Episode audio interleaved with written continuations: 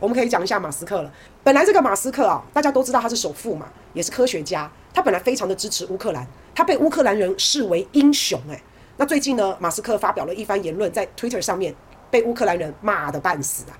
那就在俄罗斯并吞了乌克兰这四个州之后，那马斯克呢就发表了推文，一时激起千层浪。来，他是怎么说的呢？他的意思是啊，俄罗斯的人口是乌克兰的三倍以上，乌克兰要获得全面的获胜不太可能。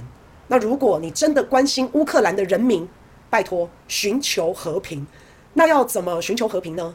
好，简单说，第一个叫乌克兰放弃这四个州，把这四个州就送给俄罗斯吧。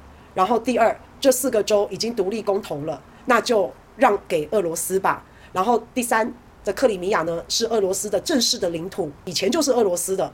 那不但现在正式的让乌克兰承认这件事之外，还要确保克里米亚的供水。然后第四，乌克兰保持中立。啊，就一时激起了千层浪啊！因为以前呢，俄乌战争一开打的时候，其实马斯克的星链计划是对乌克兰有非常大的帮助，让乌克兰不至于断网、通讯设备等等还能保持稳定。好，所以星链计划那时候，马斯克就成为了乌克兰人的英雄。结果现在他讲这个话，啊，那就被骂。啊，马斯克后来又发了一条 Twitter，马斯克说他不要出名啊，他也不怕被骂被嘘啊，他只在乎百万人的生命啊。其实我讲真的啊，我相信马斯克。他在他的情感上，他在他的立场上，以及他在他的价值观上面，我认为他一定是支持乌克兰的。可是他这一次提出了这种和平的解决方案，他真的是不想要看到再有这么多的人啊在战场上面送死啊！他真的是不想看到这样。所以以一个为了乌克兰人人民啊不要再生灵涂炭了，不要再有战争了，希望可以止战停战了。那基于这样子的一个角度上来说，那马斯克就提出了他这样子的一个看法，因为事情总是要有个妥协嘛。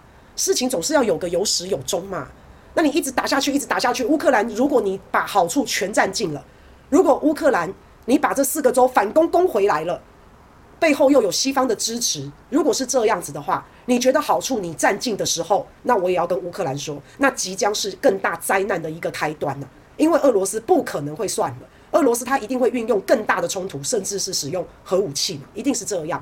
所以乌克兰你现在还很努力的想要夺回这四个州啊，大家都知道。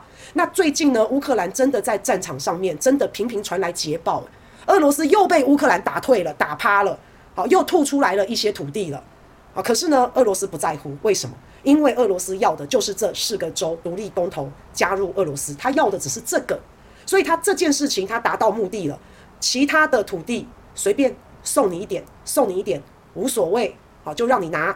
那反正我现在呢，普丁已经现在已经是把这四个州并入俄罗斯，俄罗斯人也很高兴，也欢欣鼓舞，感觉到俄罗斯再次伟大，所以普丁要的就是这个，其他他也不 care 了啦。那现在乌克兰还是很想要夺回这四个州啊，那这风险会非常的大。那如果西方世界还要支援乌克兰去夺取这四个州，那大家要怎么样在现阶段，在这个时候能够去妥协？妥协也不是叫你一次全妥协，就是慢慢阶段性的一点一点的去，不要再有更大的冲突，去避免未来的万一是核战争。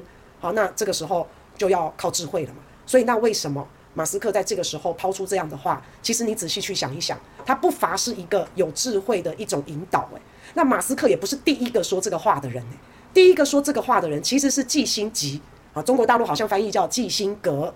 好，所以第一个提出来要用土地来换和平的。其实是基辛格，但是当时大家觉得，就像大家现在觉得，马斯克怎么这个样子？不懂大是大非了吗？没有是非正义，没有是非曲直了吗？啊，大家当时也是这样讲。那所以现在换成是马斯克了。好，那不要说马斯克，基辛格他总是一个战略家、思想家，大家都非常推崇的、非常有智慧的一个智者吧。那既然基辛格也这样说，马斯克也这样说，他们的话大同小异，那是不是可以好好的思考一下他们所说的话，是不是真的该有一些些妥协，一些些台阶下了？是不是应该要尽快结束这场战争，不要再生灵涂炭了，不要造成未来酝酿更大的灾祸？是不是应该要朝这个方向去思考看看？